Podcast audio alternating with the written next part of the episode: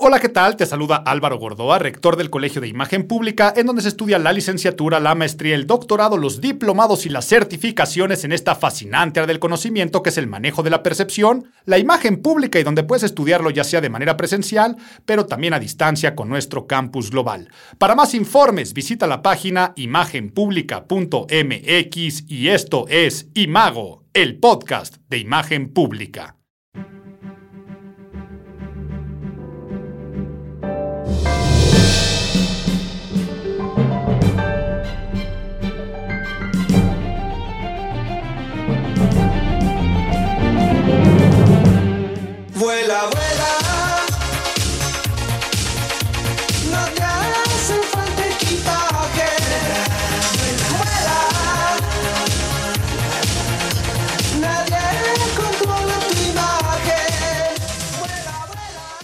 Marzo 2023, un marzo que se nos va volando. Volando y altos vuelos, lo que está pasando en este año. Yo estoy sorprendido de que estamos ya a punto del periodo vacacional de Semana Santa. Se ha pasado volando, pero vuela, vuela. ¿Por qué? Elijo iniciar con esta canción porque la verdad iba a empezar fondeando con el bello y flamante nuevo himno del AIFA del aeropuerto Felipe Ángeles, pero preferí ahorrarles esa tortura de escuchar a el mero culto partidista, sindicalista, no sé cómo decirlo, es cuando yo veo a todos estos militares y personajes celebrando un año del aeropuerto en ese acto solemne, donde un himno rimbombante, extremadamente barroco, cargado y cursi, diciendo vuelan, vuelan hacia los cielos las aeronaves en libertad, y todo lo que yo escuché, dije esto tiene que ser digno del análisis del podcast de este mes.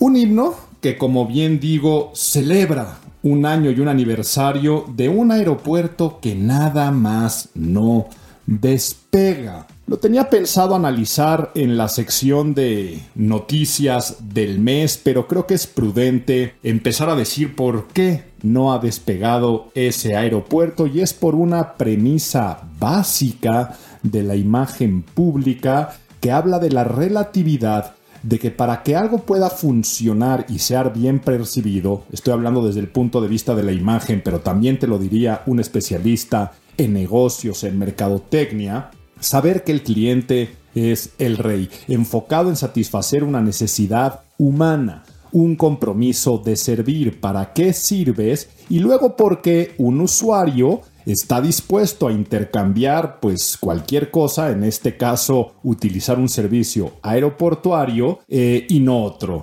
Eso sería exactamente lo mismo en cualquier transacción comercial, también política, o sea, así es como funciona el voto y las elecciones políticas, viendo que la imagen pública es relativa a tres factores. Ya nos hemos puesto nerds muchas veces hablando de la relatividad de la imagen, por eso no voy a utilizar la sección de nerds para hablar de eso. Porque la imagen es relativa a la esencia, lo que eres, el objetivo que quieres lograr y las necesidades que tiene la audiencia. En el caso del aeropuerto, el AIFA, en esencia, pues vaya, no quiero aquí explicar lo evidente que son servicios aeroportuarios, que en realidad quien lo ha usado ha dicho que es funcional y es práctico, si bien está mal conectado, la gente dice que es un aeropuerto que opera. Sinceramente no puedo opinar como usuario porque no lo he utilizado y seguramente no lo he utilizado por la conclusión a la que quiero llegar. Pero bueno, estamos hablando de esencia. El objetivo, el objetivo es que se utilice, ¿no? Que pueda ser rentable, sustentable, que por más que están bajando las tarifas aeroportuarias para que sea atractiva la venta de boletos, por más que estén obligando a las aerolíneas a ir allá, por supuesto las transportistas en un sinsentido que ya las obligan a ir allá, pero luego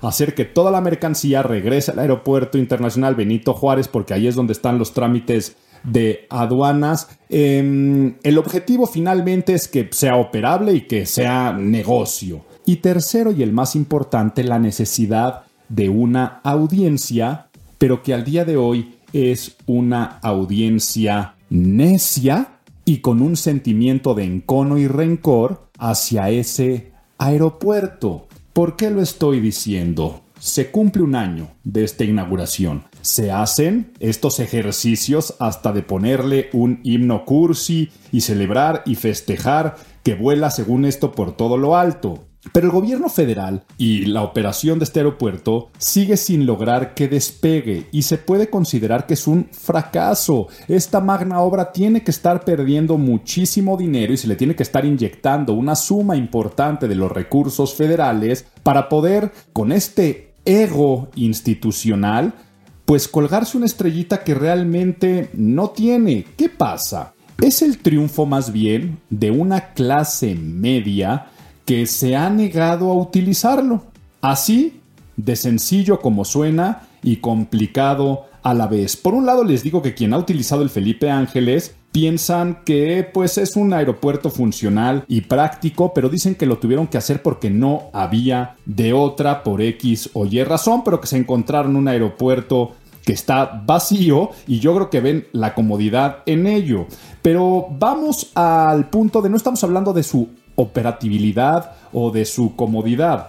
Vamos a hablar entonces de por qué nada más no despega, porque va íntimamente ligado a la popularidad de Andrés Manuel López Obrador, que si bien es el presidente más popular de la historia de México, el que mejores números tiene en temas de imagen pública y que las encuestas lo ponen con mayor número de aceptación desde que se hacen estudios de mercado que se hacen desde López Mateos, vamos a darnos cuenta que estamos en un país totalmente polarizado.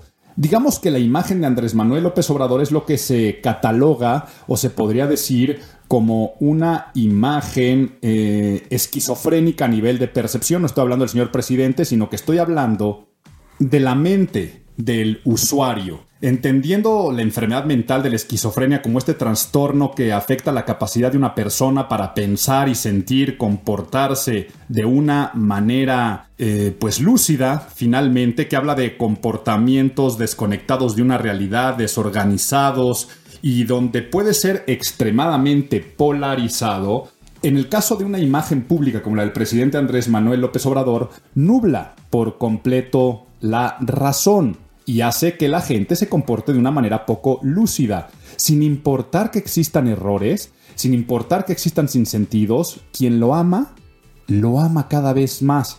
Y quien no lo apoya, para no decir el sentimiento de que lo odia, porque aunque pudiera existir el sentimiento, a mí no me gusta vivir fuera del pensamiento positivo, hace que aunque haga cosas buenas, pues lo va a seguir odiando y odiando más y esto puede ser algo como lo que está sucediendo con el aeropuerto. Entonces, hablando ya de enfermedades mentales y ahora hablara de bipolaridad, eh, la imagen de Andrés Manuel López Obrador es una imagen que amas o odias, pero que no hay tintas medias y la clase media cada vez está mucho más en el espectro de rechazo hacia el presidente. Entonces, ¿qué pasa? Es un símbolo. El Aeropuerto Internacional Felipe Ángeles es un símbolo de este gobierno porque también su gran bandera fue echar atrás el nuevo aeropuerto y todo lo que costó. Por lo tanto, existe una sociedad que con el coraje de la decisión de cancelar el nuevo aeropuerto y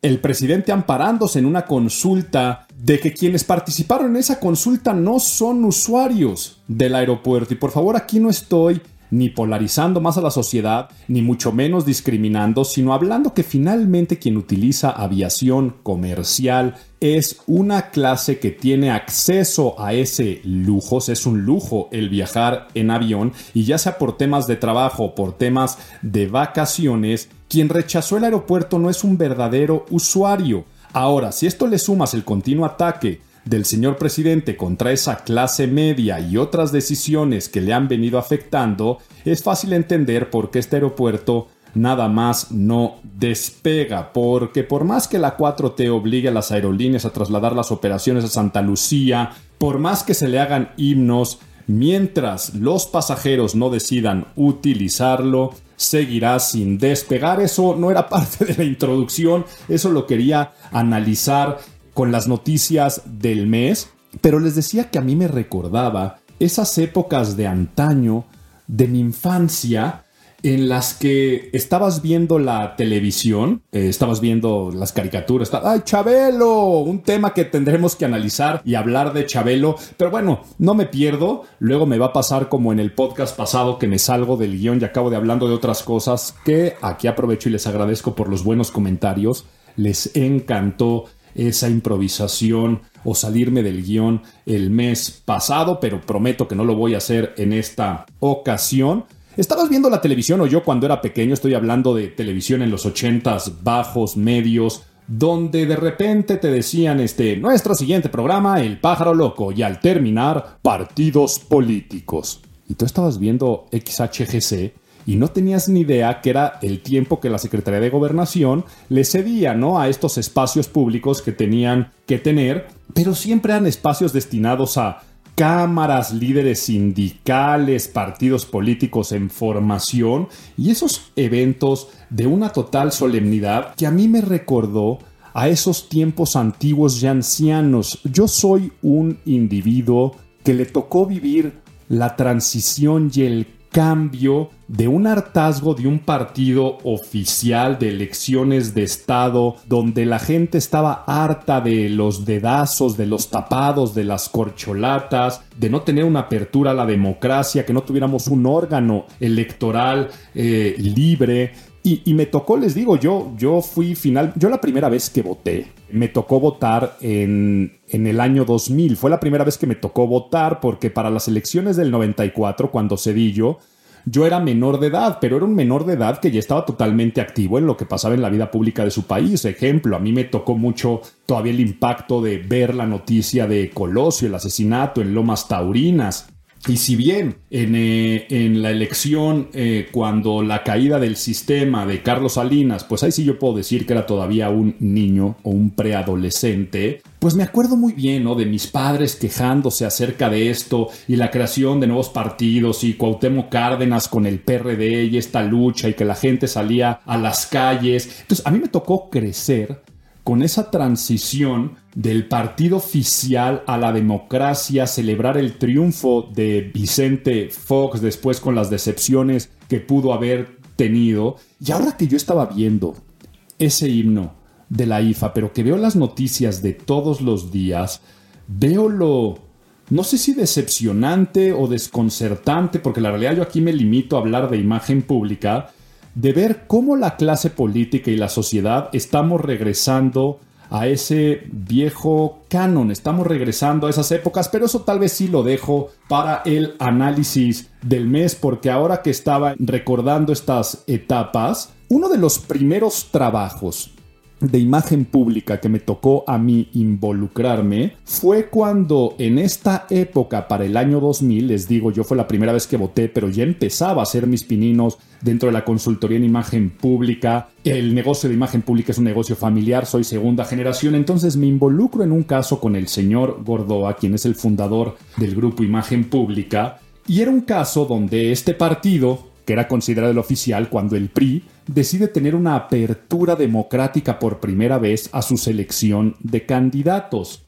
Y recuerdo muy bien que el presidente del partido en ese entonces quería hacer un mensaje eh, muy llamativo, ¿no? Ante los medios de comunicación y se le estaba dando un entrenamiento en medios de comunicación y una asesoría en transmisión de mensajes y el mensaje que quería transmitir era y recuerdo muy bien las palabras, ni cotos privados de interés al interior del partido y apertura a una elección de candidatos democrática. Se los vuelvo a repetir, sin cotos privados de poder al interior del partido y una apertura democrática en la selección de candidatos. Eso es lo que quería decir. Y entonces recuerdo muy bien que mi padre, nunca me escucharán decirle papá por temas protocolarios al señor Gordoa, pero piensen yo en un joven que estaba empezando en la imagen pública, le dice, ¿y qué quieres decir con eso? Pues bueno, que no va a haber ni candados ni tapados. Era la expresión coloquial, ¿no? Lo de los tapados es esto de las corcholatas que hoy estamos viendo tantos, que son los de el dedazo finalmente que el presidente iba a decir quién iba a ser los candidatos.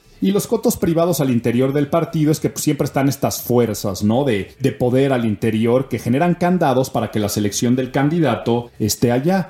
Y entonces el señor Gordoa le dice, dilo así, ni candados ni tapados.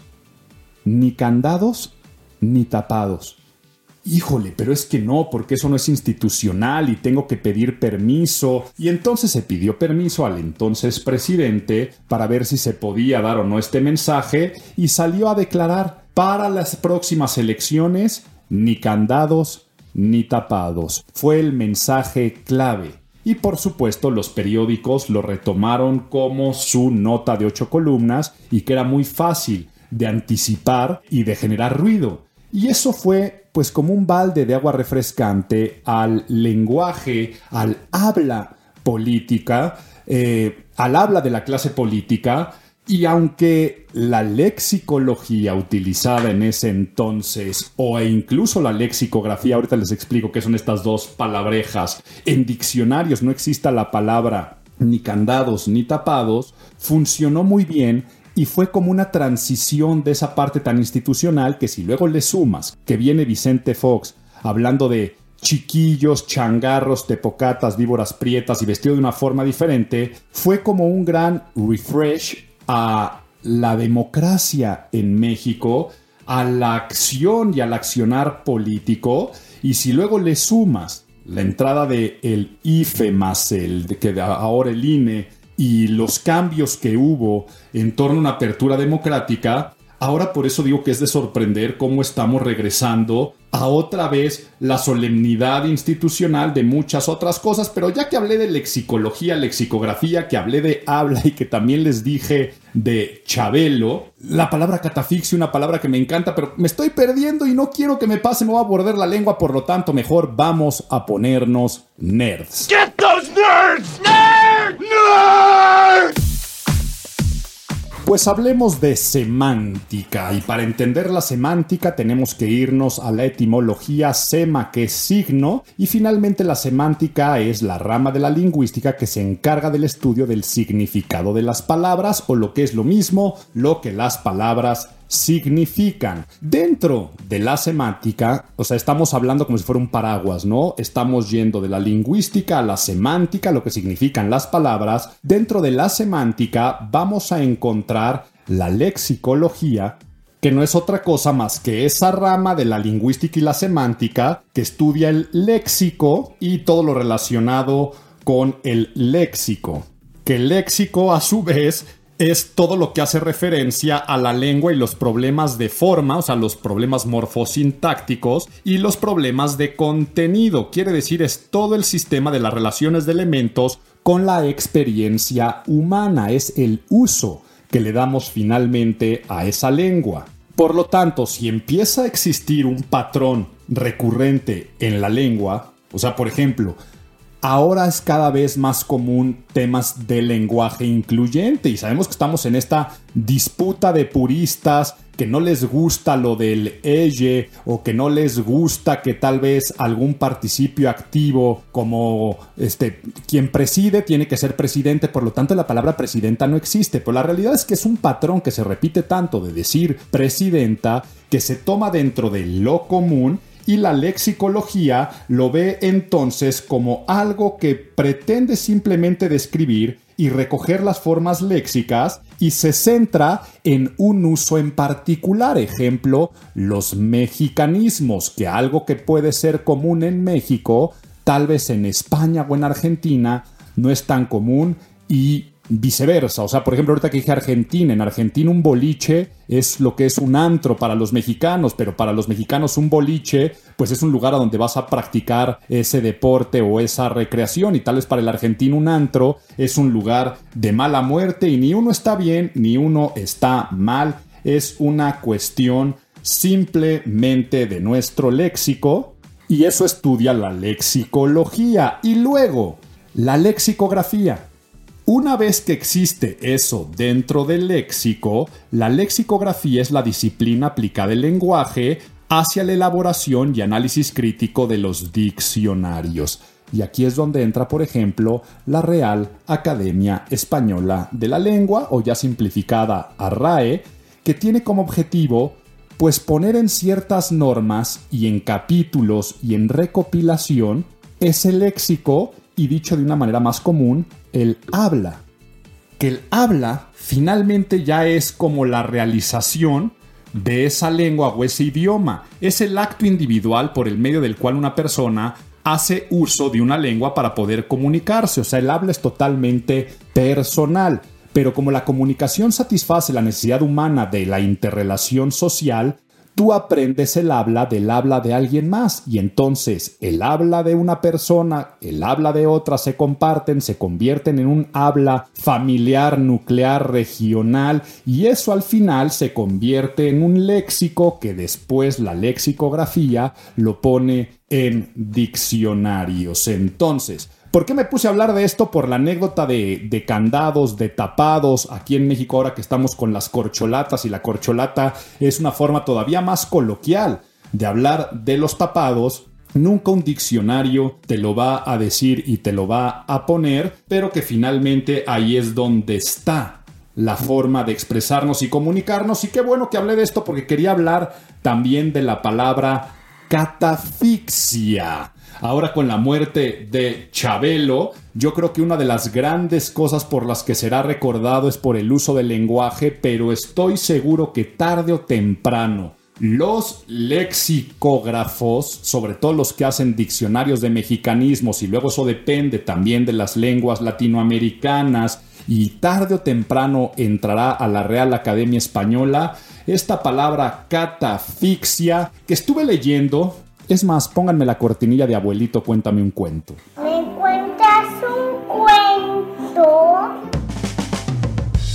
Pues el cuento, la historia dice que mm, Javier López Chabelo y Germán Valdés Tintán, si bien hicieron muchas películas, en la película Viaje a la Luna, eh, empiezan ellos a inventar un idioma marciano, este idioma que le llaman Mautro y que estaba lleno de palabras y que dentro de esas palabras surgían muchas para poder explicar cosas que tal vez el lenguaje humano y terrícola no podía expresarlas con mayor facilidad. Entonces ellos hablaron de un trueque y hablaron de un intercambio, pero un intercambio donde una de las dos personas salía perdiendo. Quiere decir que no era forzosamente intercambiar un valor por otro en un marco de igualdad, sino era tal vez un intercambio más azaroso o inclusive astuto, donde una de las partes sacaba provecho o otra de las partes podría arriesgar mucho en torno a una ambición y esa palabra que inventaron fue la palabra catafixia, que después esto se le ocurre a Chabelo cuando hace uno de los programas que rompió con todas las reglas comerciales de la televisión y ahora les explico el por qué. Cuando él tiene que hacer un concurso final, se le viene a la cabeza la palabra catafixia de esto de intercambiar un valor o este trueque en el cual si tú durante el programa te habías ganado un premio, yo que sé, una bicicleta y todos se van a poder acordar de estas anécdotas, sobre todo si eres mexicano, mexicana, porque ah, qué divertido era ver sufrir a la gente y esto habla también un poco de nuestra condición humana en el cual pues el niñito ya o con el papá se habían ganado la bicicleta o lo que fuera y al final venía la oportunidad de catafixiarlo y tenías tres cortinas o tres catafixias. ¿Qué hay detrás de la catafixia número uno, número dos y número tres? Y atrás de la catafixia podía haber una flamante sala de muebles troncoso o podías tener un burro de planchar, una este, escoba, podías tener una cubeta llena de acerrín y entonces el niño con su bicicleta feliz y el papá vamos a catafixiarla porque necesitamos la sala y oh una cubeta llena de acerrín y todo el público muerto de risa mientras el niño lloraba y el padre se avergonzaba y sabíamos que la historia siempre terminaba en la gran calidad humana de Chabelo, que abrazaba al niño y le decía, no te preocupes, cuate, también te llevas la bicicleta. Catafixiar. Cambiar. Y ahora que hable de condición humana, a ver si no me pongo un poco cursi, porque se me acaba de pasar por la mente el simbolismo de Chabelo, ¿no? esta analogía del niño eterno, que sin importar que falleces a los 88 años, sigues teniendo ese sentido lúdico y esta parábola un poquito escondido referencias que podemos tener en torno al niño interno, ojalá que nuestra condición humana nos haga todo el sentido de poder catafixiar al adulto por el niño más constantemente. Creo que estamos viviendo una época donde cada vez vivimos más, lo decíamos en el podcast pasado, de los vicios del ego hacia el egoísmo, la egolatría, el egocentrismo, pero donde cada vez estamos más divididos a quien es extraño, a quien es diferente, a quien no piensa como nosotros. Y creo que como niños, lo que nos unía, aunque suene cursi, les digo, es el amor. Y tal vez si lo digo más relajado, la buena onda, ¿no? Eh, yo, yo me acuerdo perfecto de mi amigo, y aquí abro cierro comillas, amigo Rolando. Una vez en un viaje familiar, un periodo, ni siquiera me acuerdo cuándo era, estábamos ahí en un hotel y me encontré a otro niño en la alberca y era tan sencillo como él se me acercó y me dijo, hola, ¿quieres ser mi amigo? Y yo lo recuerdo como algo tan empático de, sí, por supuesto, y nos pusimos a jugar en la alberca y fue mi amigo de esa vacación, no existían redes sociales, nunca más supe lo que pasó con Rolando. Pero ¿a qué voy con esto? Vean esa simpleza de acercártele a alguien. Yo no sé si hoy fuera una persona similar a mí, con mis principios, valores, creencias, filias, fobias, hobbies, aficiones, eh, preferencias, gustos, orientación del mundo, cosmovisión, religiosidad y cualquier otra cosa que divide a los seres humanos o nos señala. Yo no sé qué será el día de hoy de Rolando, pero en ese entonces vivíamos en ese mundo de la buena onda, de la buena vibra, que es tan sencillo verte reflejado en el otro como una situación de amistad. El quiere ser mi amigo tendría que ser una mentalidad que tendríamos que tener todos presentes. Si algo nos dejó Chabelo, entonces va a ser a catafixiar al adulto por el niño. Pero me perdí un poco con esta reflexión idealista y en qué estaba aterrizándome. Bueno, les, les iba a contar por qué rompió Chabelo también con todos los cánones de la televisión comercial. Hay una regla de los medios de comunicación, privados por supuesto, que tienen como objetivo ser negocio, que es la regla del 80-20. 80% tiene que ser contenido, 20% espacio comercial. El contenido es el gancho y el pretexto para venderte y cotizarte el espacio. Ahí es donde está el rating. Nadie va a ver una revista que sean 80% anuncios, 20% contenidos. Pero si vas a consumir una revista que tengas contenidos muy interesantes y de vez en cuando te lancen un anuncio. Si la revista es más interesante, se vende más y por lo tanto su contraportada, nada más hay una contraportada, se evalúa más cara. Pasa lo mismo en cualquier otro tipo de medio de comunicación. Entonces, Chabelo Chabelo se convirtió en un infomercial que rompía la regla porque era finalmente un, si no bien no quiero exagerar, un 100% espacio comercial. Sí, fácil era 80% comercial, 20% contenido. Y es que no solamente comercializaban los espacios comerciales de vámonos a este un anuncio y regresamos. No, cada sección al interior del programa estaba vendida o estaba brandeada. ¿A qué voy con esto? Las catafixias, y dije de muebles troncoso, pues los muebles pagaban para estar ahí presentes, como si finalmente era la escalera que se movía o iban a armar un rompecabezas o los papás caminaban con globos. Ese rompecabezas al armarlo, pues era del Dubalín, o que si iba a estar la escalera y al final tocaban era de algo de bimbo, de un producto que se estaba vendiendo. Las canciones del señor Aguilera, cuates de provincia, y hablaban a los cuates de provincia y finalmente los cuates de provincia estaba patrocinado por no sé qué marca. ¿Qué pasó con Chabelo? Que mucha gente también se indignó de que Televisa le dio una patada por la espalda y que no respetó la jerarquía, pues fue lógico que cuando vino todo el cambio de usos y hábitos del usuario, por la inmersión de nuevos medios, ¿qué padre de familia iba a sentar a su hijo un domingo por la mañana?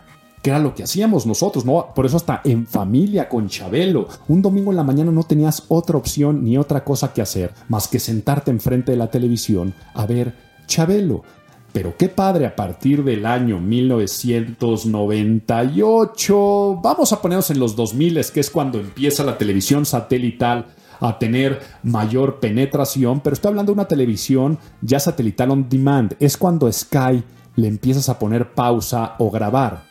Ahora, si a esto le sumas la existencia después de YouTube y posterior de Netflix, Disney Plus y cualquier otro servicio de streaming, pues es lógico que los anunciantes, quien anuncia muebles, bicicletas, dubalines o bimbo, o juguetes, Mattel, Hasbro, mi alegría, lo que sea, pues si le va a querer meter publicidad, mejor se ve ir a un unboxing con la chavita influencer de los niños que están viendo en ese canal de YouTube o en TikTok, que a un programa que va a ser extremadamente caro. Y la producción de Chabelo era un programa caro en su producción. Un programa en vivo, con audiencia en vivo, con músicos en vivo, con edecanes, con muchas cuestiones de elaboración, de escenografía, con cambios. Era una superproducción que necesitaba de grandes y grandes recursos para producirse. Entonces, ¿qué pasa? Que dicen, ¿por qué me voy a gastar tanto dinero si no estamos teniendo la venta y el retorno de inversión? Y ahí es cuando desaparece Chabelo del programa. Y más fácil, ¿no? Somos dueños ya del contenido de la película de este Pepito y Chabelo contra los monstruos, pues mejor te la pongo el domingo en la mañana, que ya no me cuesta nada. Y si alguien quiere pagar en los anuncios, pues bienvenido, porque 100% es ganancia. Y mira, abuelito, cuéntame un cuento. Se acabó convirtiendo en Te conté el cuento de la catafixia, pero en una reflexión humanista de catafixiar al niño y hasta en ponernos algo nerds para que entiendas cómo funciona el rating. Y vámonos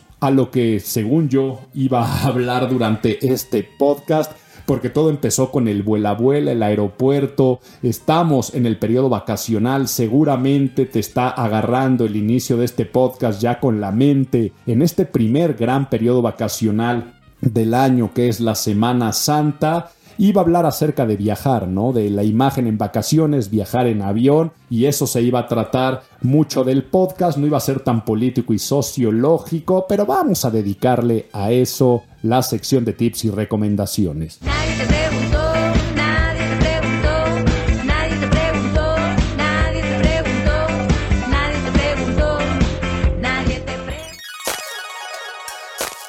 Pues no sé si ya me estás escuchando en este podcast con tu primer coco loco del día, si preferiste quedarte en tu ciudad porque en las vacaciones está más descongestionada o estás puebleando o simplemente con la mente desactivada. Imagen en vacaciones aquí también se necesita y vamos a dar así como un decálogo, no sé si vayan a ser 10 puntos o tal vez vayan a ser menos o más de los tips de imagen en vacaciones.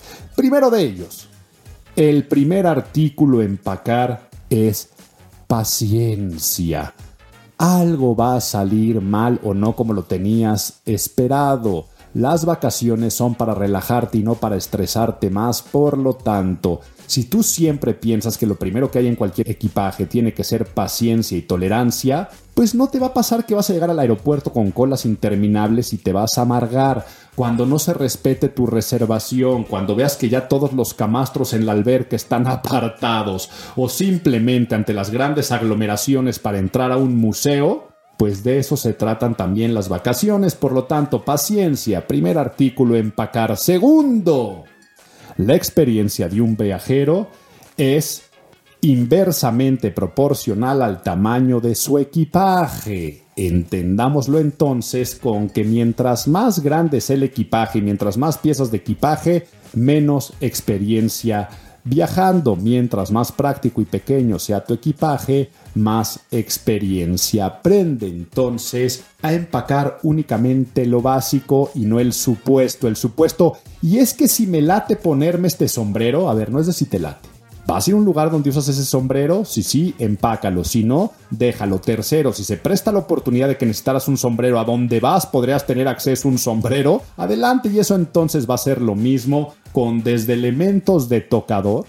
Tengo que viajar con mi shampoo enorme o hasta con la secadora de pelo o al hotel donde yo me hospedo es algo a lo que puedo tener acceso hasta los temas del guardarropa básico y de cápsulas, sobre todo con cosas que abultan mucho, como pueden ser zapatos, cosas para cubrirnos. Un buen viajero la podría armar con un solo calzado cómodo y versátil durante toda su vacación. Ahora, no estoy diciendo que te limites a solo uno, pero estoy diciendo podría. Esa es la segunda recomendación. Tercera, sácale beneficio a todos los trámites por adelantado. Si tú estás haciendo esas grandes colas en aeropuertos, en check-ins y check-outs de hoteles, en reservaciones que hacen colas y que te van a sentar hasta dentro de dos horas, es porque seguramente no estás haciendo los check-ins desde las apps, las check-outs desde las televisiones de los hoteles. No estoy diciendo que todos los tengan, pero tú puedes hacer muchas otras cosas que no es objetivo el día de hoy para adelantar tus procesos de check-out, reservaciones a través de Open Table o cualquier otra aplicación de la aplastante mayoría de restaurantes que hay. Cuando no son restaurantes de reservación, ¿dónde quedó tu capacidad de negociación para poder desde antes y la apertura ir a apartar una mesa? Poder generar con labia o hasta propinas generosas, que cuando llegues tú a la hora te puedan haber reservado alguna mesa aunque no tengan sistemas de reservaciones. Y estoy diciendo entonces planeación, o sea, prever con anticipación lo que vas a necesitar y luego sacarle provecho a esa organización. Sí, mucha gente dice que las vacaciones son para no pensar y dejarte ir y fluir con los planes. ¿Cuándo?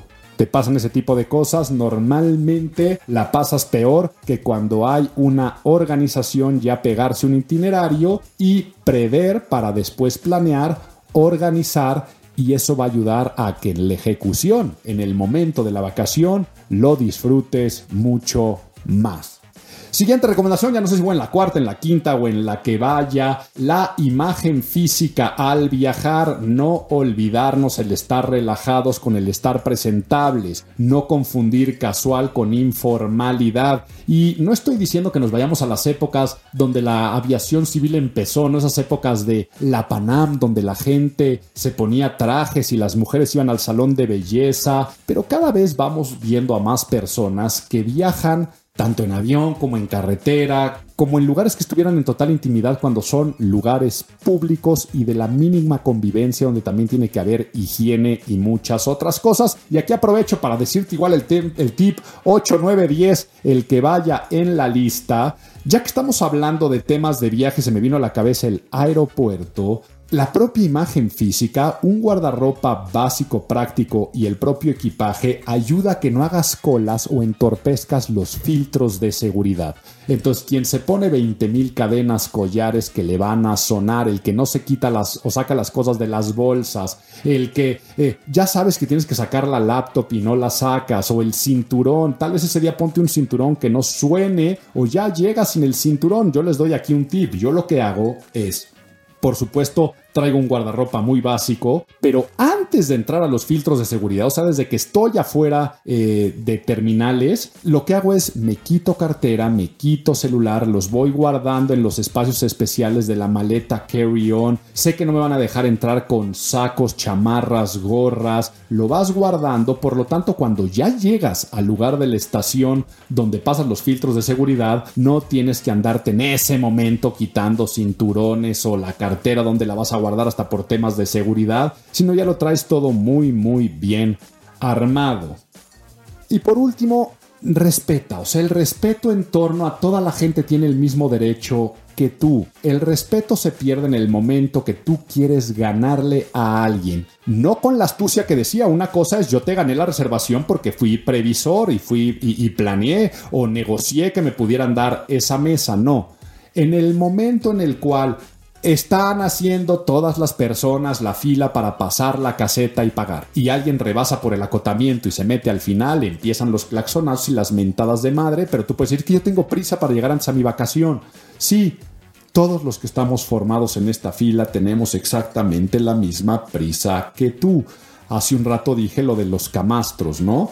En muchos lugares está prohibido, pero siempre hay alguien que baja y pone una chancla en una, una chancla en otra. Es que sí, y, y esta también la apartamos para que nadie se nos ponga al lado y por si el niño quiere estar.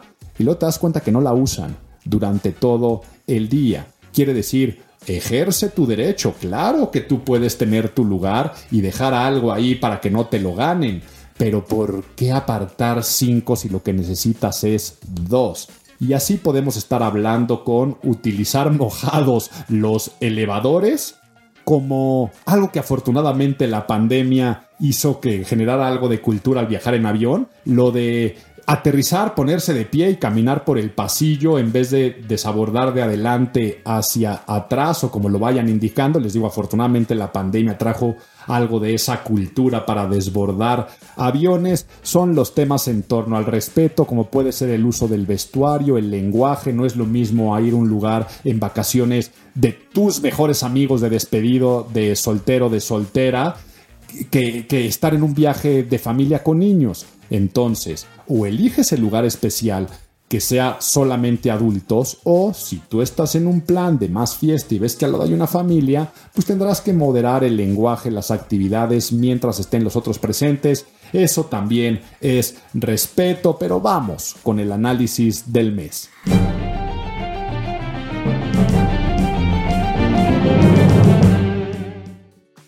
tantas cosas que analizar. Les dije que tenía aquí apuntado en mi lista desde el aeropuerto, por supuesto las marchas, ¿no?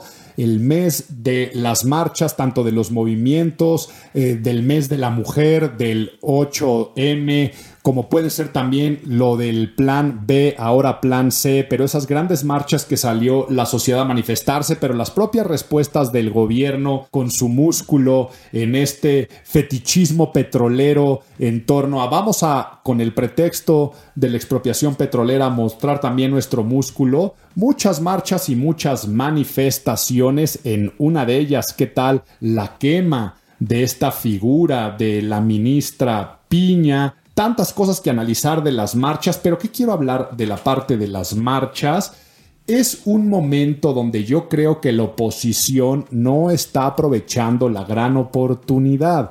Sí, estas marchas pueden hasta ser un momento de oportunismo, donde los partidos políticos tienen que agarrar el ímpetu, y si no son partidos políticos, los movimientos civiles, ciudadanos o candidatos independientes o gente que quiera agarrar esa bandera que nadie está agarrando.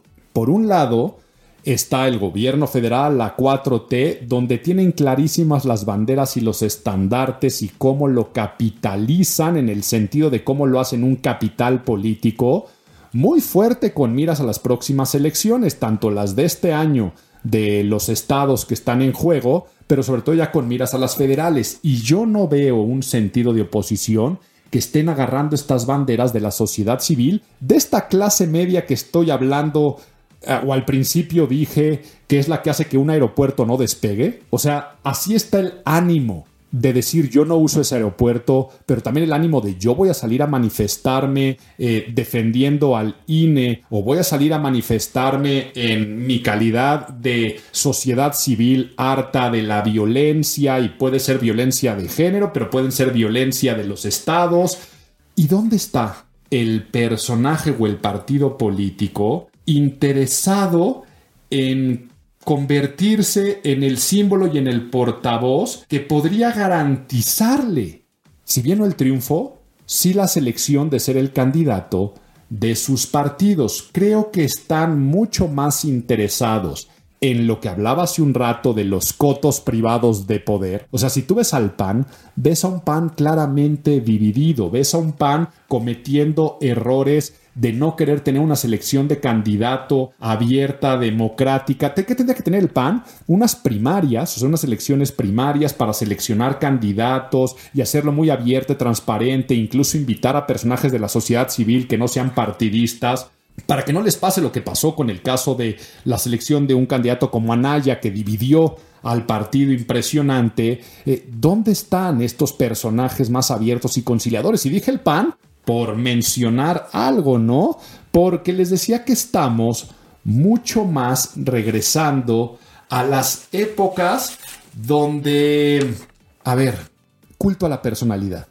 Hablemos de Salinas para atrás, o sea, vámonos a Miguel de la Madrid, López Portillos, Echeverrías y el presidente y la figura del presidente en el cual pues no había gran diferencia entre los grandes líderes de dictaduras donde se les ungía con este halo de eh, tu, tu, autoridad y eres la ley y eres este, donde hay un gran servilismo en torno a una sola persona. Eso es lo que se está viviendo también al día de hoy.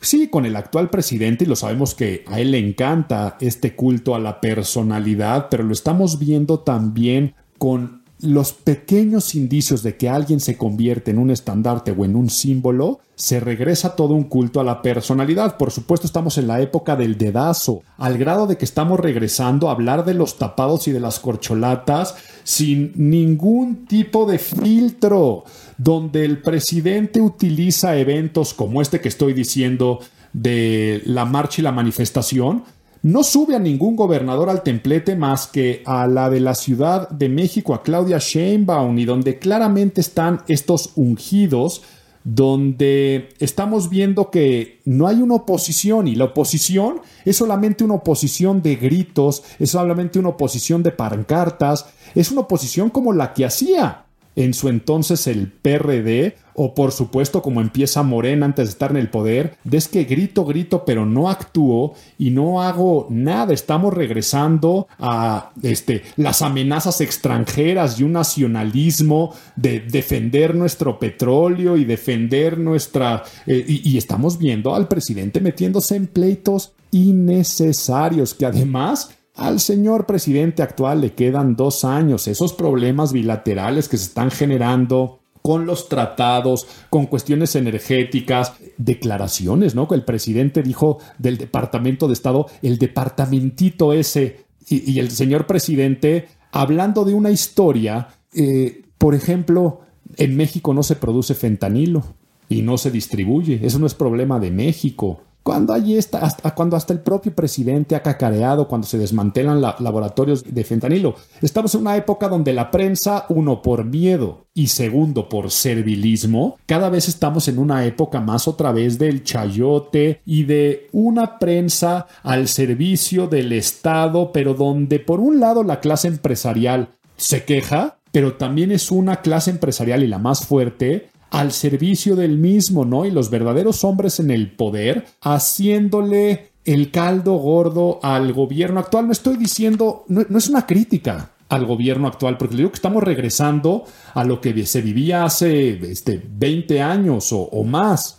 Es un gran reflejo de lo que somos como sociedad una sociedad que nos gusta vivir en la opacidad, una sociedad que nos gusta no respetar las leyes, una sociedad... Una vez yo aquí hablé en el podcast de cómo el gran problema de México es el civismo y, lo decía, somos unos incivilizados y hablaba de civismo, entonces no nos gusta evolucionar y nos dábamos cuenta que tal vez le sacábamos mucho provecho y la clase política empezó a darse cuenta pues que tal vez el ideal del PRI, siendo un partido de Estado, con elecciones de Estado, con control de candidatos, con control de órganos electorales, con una prensa que tal vez vivía más bien de las dádivas y del chayote, una clase empresarial que le sacaba muchísimo beneficio si es que apoyaba a los partidos oficiales, se daban cuenta que tal vez eso era lo que gustaba y somos una sociedad que involuciona en vez de evolucionar.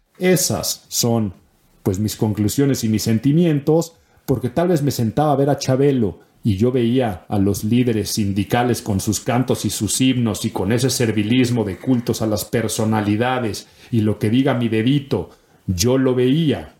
Cuando era un niño sentado enfrente de la tele a principios de los 80, pero ahora estamos a principios del 2020 y pues siento exactamente lo mismo al ver la muerte de Chabelo por un chat de WhatsApp, pero que después lo que se me viraliza es exactamente ese mismo sentimiento. Disfruta muchísimo tus vacaciones, pero qué bueno que nos dan pilón. Que vuelva, que vuelva el pilón. Que vuelva, que vuelva el pilón. El gusto gratuito, el detalle bonito, la costumbre que alegra el corazón. Pues el pilón se convierte en una felicitación y una recomendación que tendrás que esperar un año para vivirla. ¿Por qué? Porque te voy a recomendar uno de los eventos más deliciosos, sorprendentes y bien organizados que hace mucho como amante, pues un poco de la, de, la gastronomía, del vino, de la vida más sibarita, me enamoró y me conquistó por la boca y por la experiencia. Tuve la oportunidad de ir al evento Sabor es Polanco, que es esta pues feria de stands de restaurantes, de gente de eh, la industria gourmet y culinaria y de alimentos y de vida y de hospitalidad en general, pero que yo pensé que iba a llegar a un evento en el cual pues iba a encontrar a dos, tres stands que te daban ahí pues do- algo para picar y no me encuentro algo que yo creo que es la feria de alimentos y el festival gastronómico más importante y bien organizado del mundo. Y no estoy exagerando, ya he tenido la oportunidad de ir a otros en varias y diversas partes del mundo. Y nunca me había topado tanto, y lo digo en el buen sentido, lujo, opulencia, calidad, calidez, buena organización que en este evento, por lo tanto, muchas felicidades a los organizadores, Alejandro Garza y demás equipo por el evento también armado y también organizado y pues bueno, nada más se los estoy ahí disfrutando y deleitando porque el próximo año no se lo pierdan, tengan un excelente abril. Esto fue Imago, el podcast de imagen pública.